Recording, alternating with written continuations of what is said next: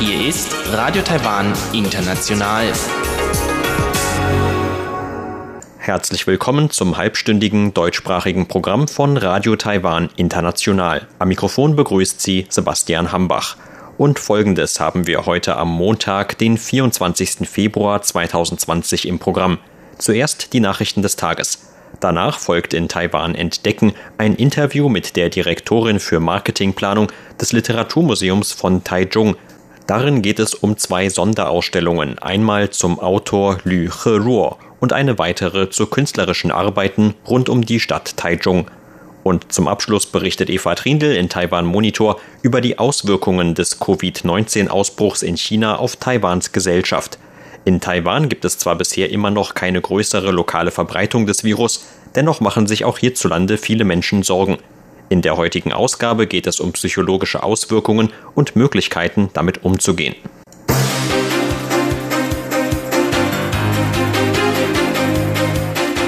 Sie hören die Tagesnachrichten von Radio Taiwan International. Der Überblick. Zwei weitere Ansteckungsfälle mit neuartigem Coronavirus.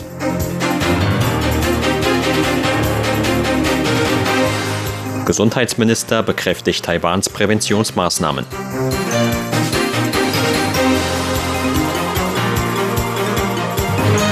Und Angaben zu lokaler Virusausbreitung wieder veröffentlicht.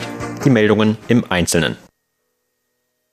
Taiwans Behörden haben heute zwei weitere Ansteckungsfälle mit dem neuartigen Coronavirus bestätigt. Damit ist die Gesamtzahl der Fälle im Land auf 30 gestiegen. Bei den beiden neuen Fällen handelt es sich laut Epidemie-Kommandozentrum um Familienmitglieder des 27. Falls. Gesundheitsminister Chen Shih-chung sagte heute gegenüber Medien, dass die beiden neuen Fälle der jüngere Sohn und die Frau eines über 80-jährigen Manns seien, der bereits als 27. Fall bekannt war. Der Sohn sei häufig für Geschäftsreisen in China gewesen, darunter auch in Wuhan, dem Epizentrum der Epidemie. Laut Angaben des Epidemie-Kommandozentrums haben sich vier Personen aus derselben Familie mit dem Virus angesteckt. Zudem habe man 143 Personen identifiziert, die mit dem 27. Fall Kontakt hatten. Von diesen seien bisher drei positiv und 50 negativ auf das Virus getestet worden. Weitere Ergebnisse stünden noch aus. Unterdessen hat das Epidemie-Kommandozentrum heute seine Reisewarnung für Südkorea auf die höchste Stufe angehoben. Dort gibt es bis heute 763 bestätigte Fälle von Ansteckungen mit dem neuartigen Coronavirus. Ausländer, die ab Mitternacht aus Korea einreisen, würden unter 14-tägige Quarantäne gestellt. Für Taiwaner gelte die 14-tägige Quarantänepflicht ab dem 27. Februar. Für Japan und Singapur gelte nach wie vor die Warnstufe 2, für Thailand, Iran und Italien gelte weiterhin die Warnstufe 1. Personen, die von Reisen aus diesen Ländern zurückkehren, werden dazu aufgefordert, ihren eigenen Gesundheitszustand zu prüfen. Je nach Lage vor Ort werde man die Warnstufe für diese Länder weiter anheben.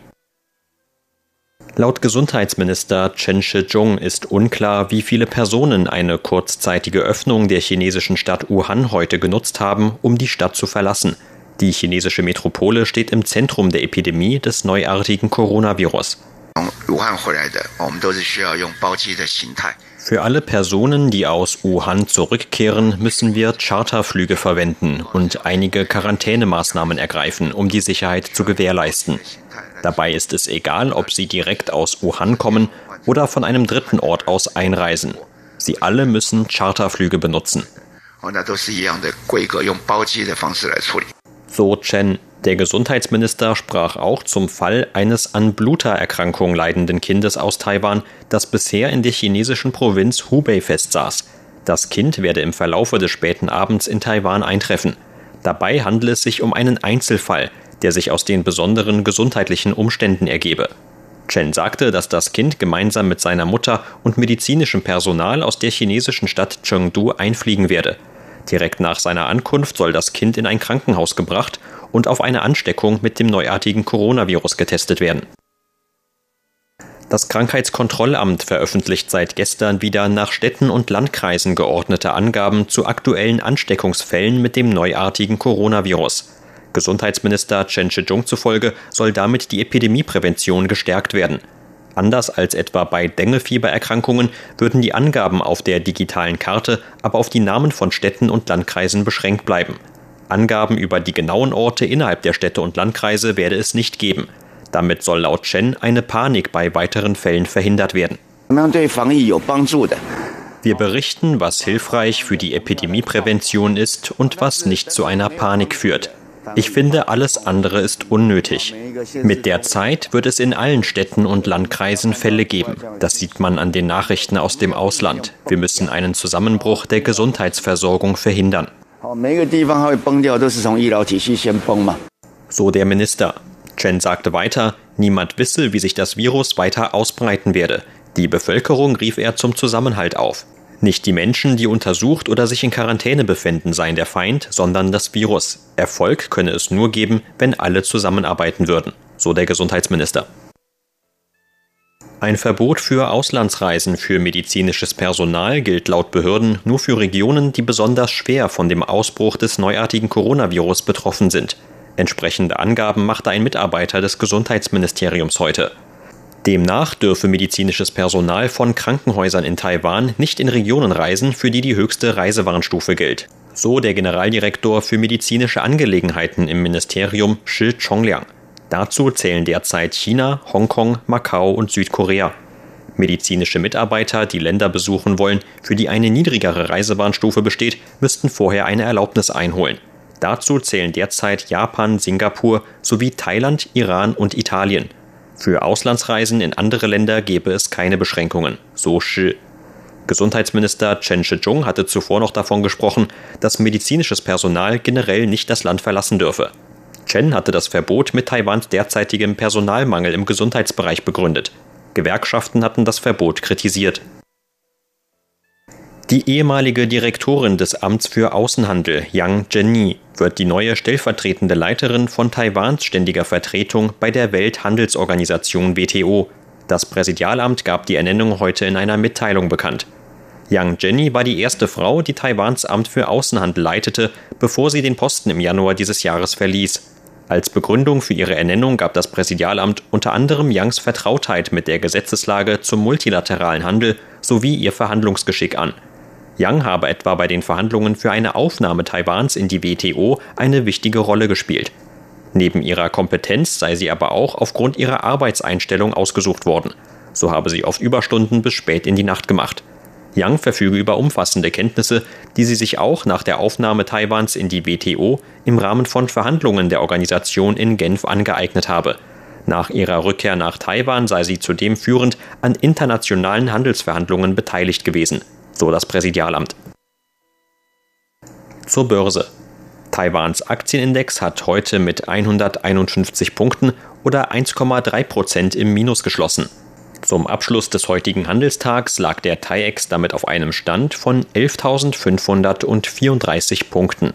Das Handelsvolumen belief sich auf 138 Milliarden Taiwan-Dollar oder 4,5 Milliarden US-Dollar.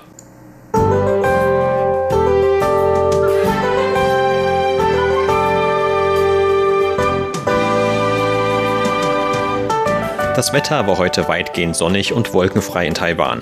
In mehreren Teilen Südtaiwans wurden sogar Temperaturen von über 30 Grad Celsius gemessen. Auch in Nord- und Mitteltaiwan gab es Temperaturen von bis zu 28 und 29 Grad.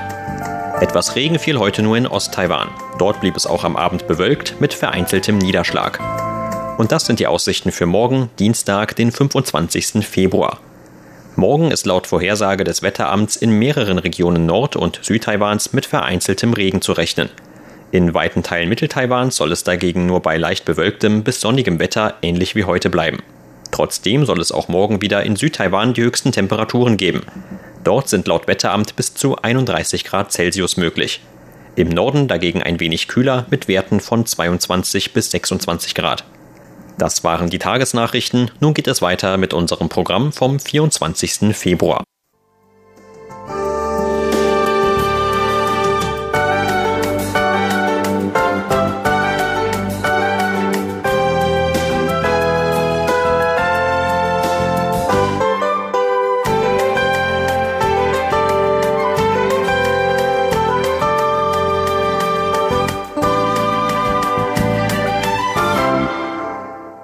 Folgt Taiwan entdecken.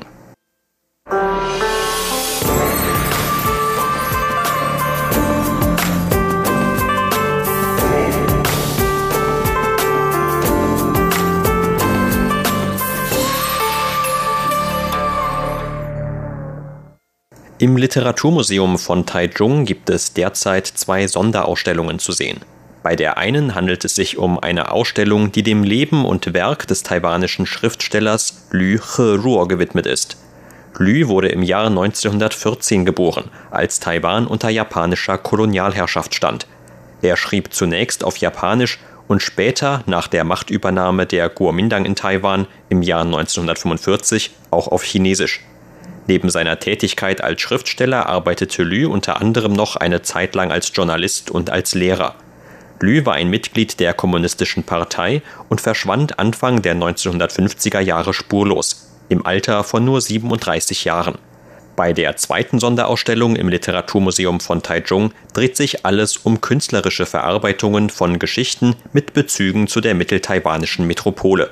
Dazu gehören die Fernsehserie Mystery in the Mist und das Theaterstück Me, Myself and I, die beide von der einflussreichen Familie Lin aus Ufong handeln. Eine weitere wichtige Rolle kommt in der Ausstellung der vor allem in Taichung gedrehten Fernsehserie A Boy Named Flora A zu. Die Direktorin für Marketingplanung des Literaturmuseums von Taichung, Chiu Yi-Xuan, sprach im Interview mit RTI über die Inhalte der beiden Sonderausstellungen.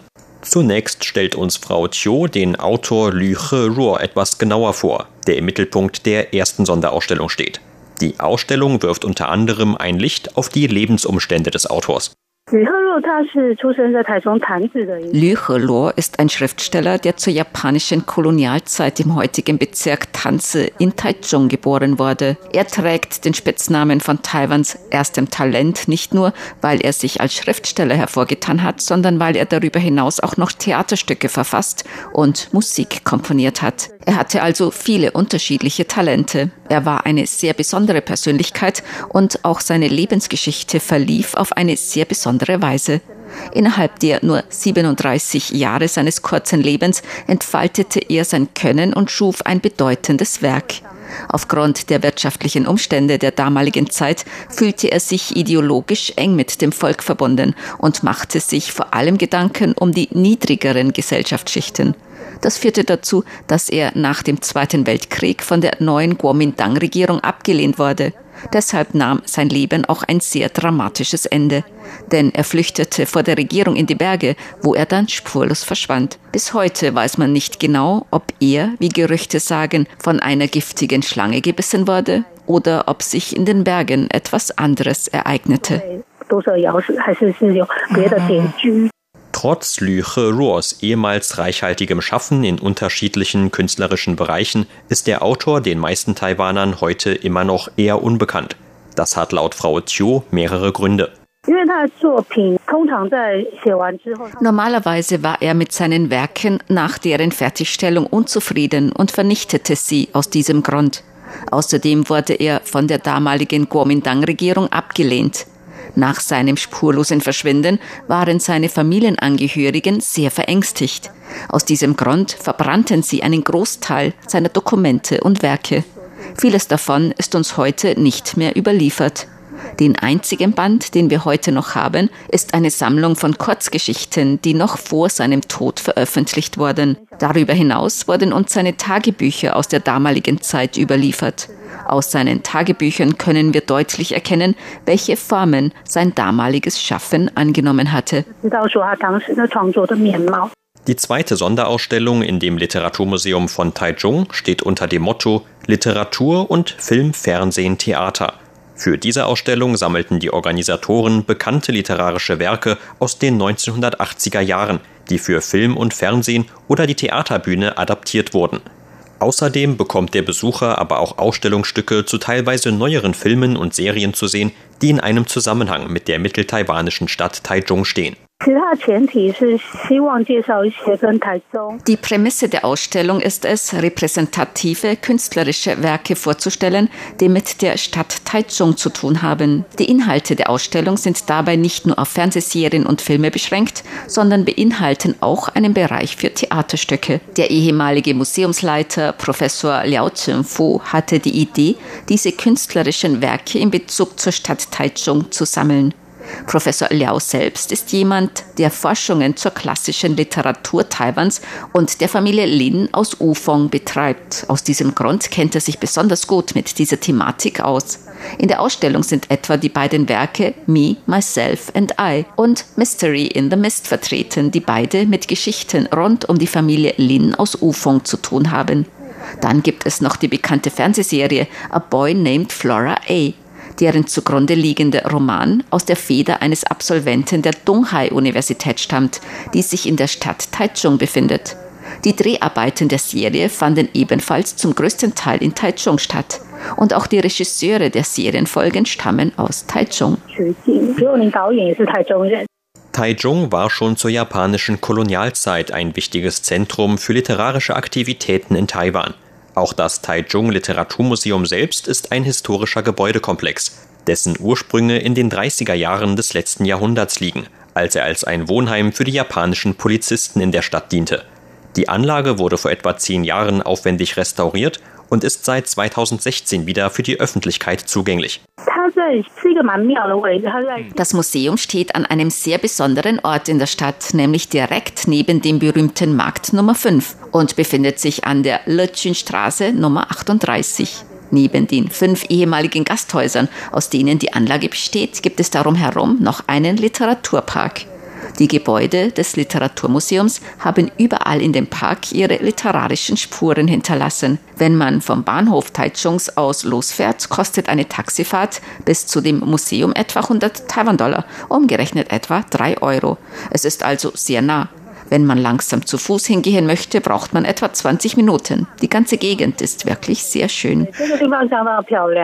Die enge Verbindung von tatsächlicher Ortsgeschichte mit der Verarbeitung in fiktionalen Werken wird auch an der Serie A Boy Named Flora A deutlich, die in der Ausstellung einen prominenten Platz einnimmt. Die Fernsehserie A Boy Named Flora A wurde, wie bereits erwähnt, zu etwa 80 Prozent in Taichung gedreht.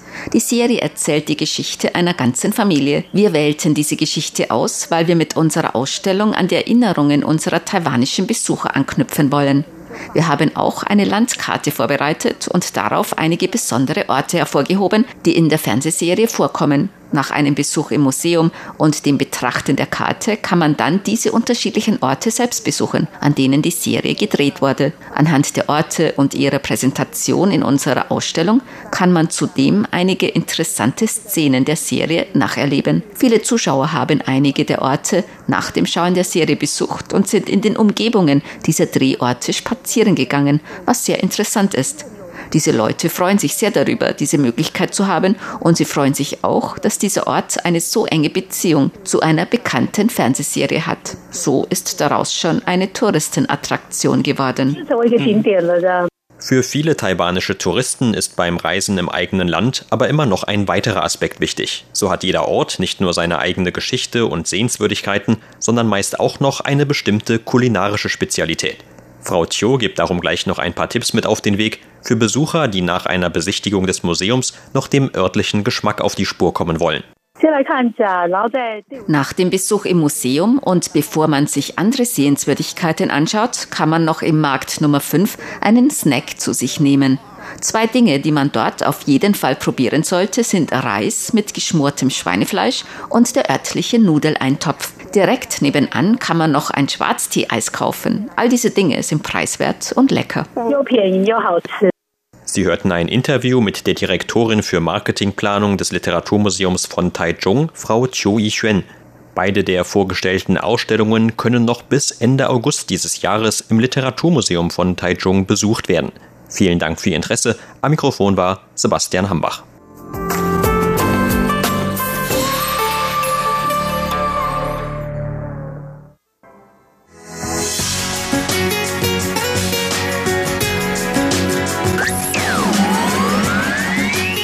Taiwan, international aus Taipeh.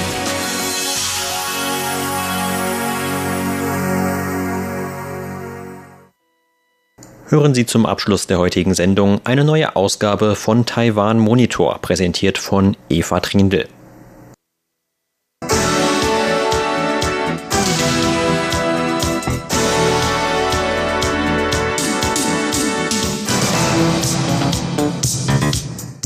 Das neuartige Coronavirus breitet sich weiter aus. In Taiwan sind bisher 30 Fälle bestätigt worden. Ein Patient ist gestorben. In Taiwan werden umfassende Präventionsmaßnahmen durchgeführt. So werden zum Beispiel von jedem Infizierten die Kontaktpersonen ermittelt. Diese müssen 14 Tage lang in häuslicher Quarantäne bleiben. Die Gesundheitsbehörden überwachen deren Gesundheitszustand und beim Auftreten von Symptomen wird sofortige medizinische Behandlung arrangiert. Es besteht Einreisesperre für Reisende, die sich vorher in China, Hongkong oder Macau aufgehalten haben. Taiwanische Bürger, die in den letzten 14 Tagen vor Einreise nach Taiwan in China, Hongkong oder Macau waren, müssen ebenfalls 14 Tage lang zu Hause bleiben. In vielen Einrichtungen in Taiwan wird nun beim Betreten die Körpertemperatur kontrolliert.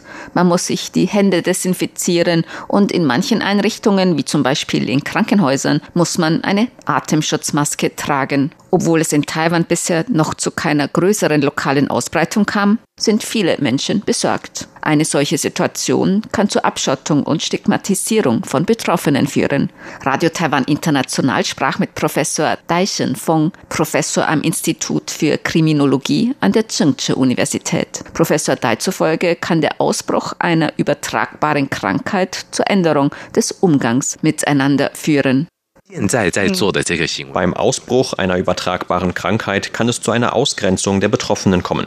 Wenn jemand unter häusliche Quarantäne gestellt wird, muss man auch die psychologischen Aspekte in Betracht ziehen, sowohl bei den Betroffenen als auch bei den Nachbarn. Warum lassen es Menschen in einer solchen Situation an Mitgefühl fehlen? Es heißt ja oft, dass die Menschen in Taiwan sehr freundlich und zuvorkommend sind. Aber im Fall eines solchen Krankheitsausbruchs kann sich das ändern.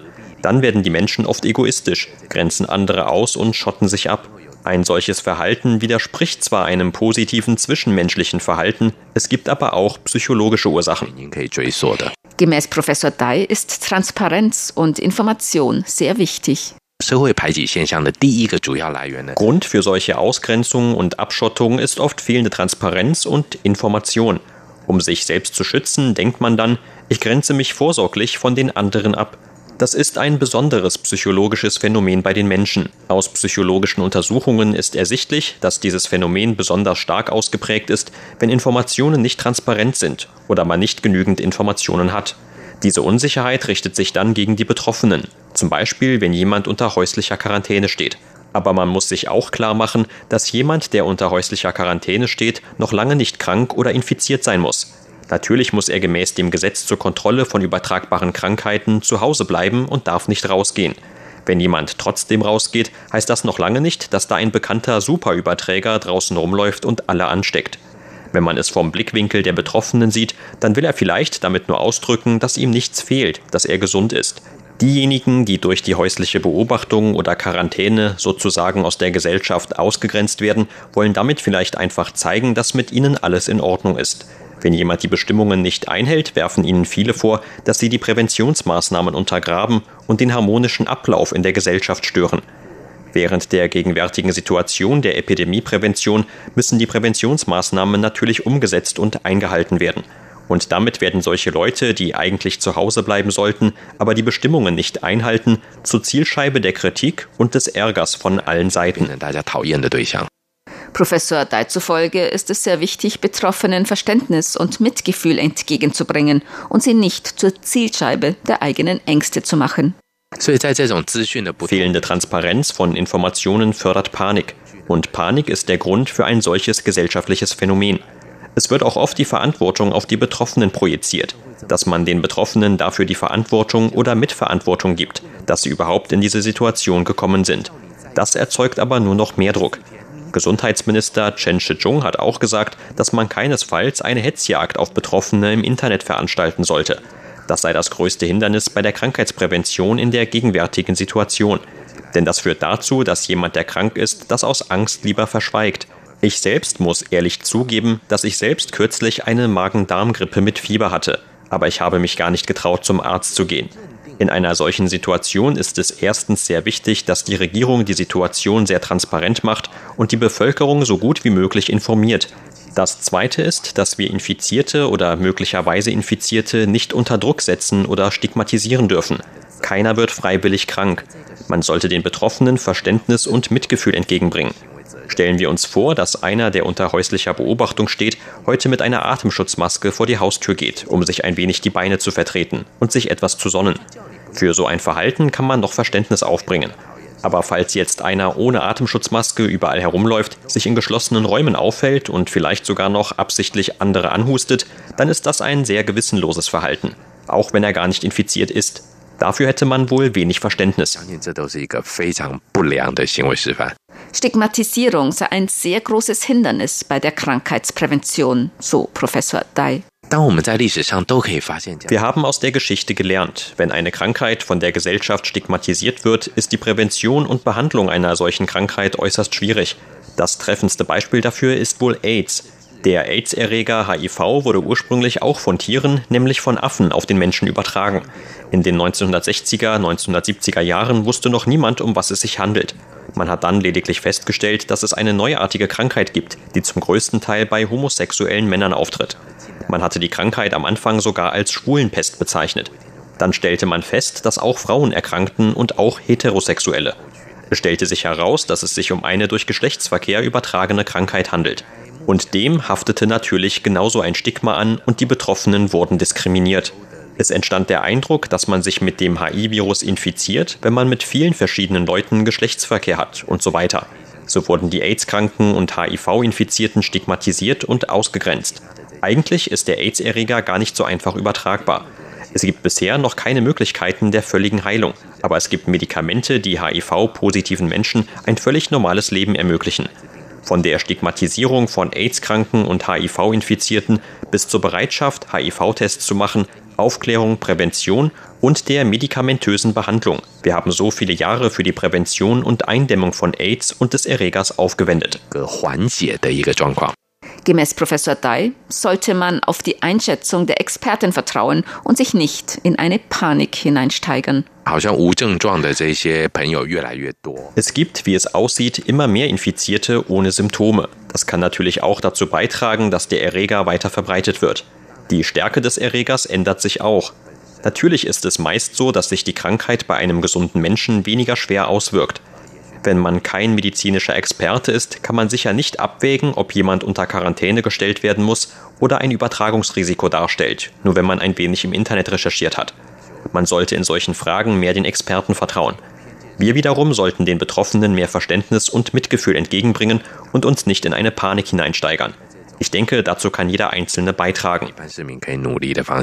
Nach Abflauen der Krankheit müsse die Gesellschaft diese Erfahrung aufarbeiten und dann in eine positive Richtung gehen, so Professor Dai Zhengfeng, Professor am Institut für Kriminologie an der Zhengzhi Universität.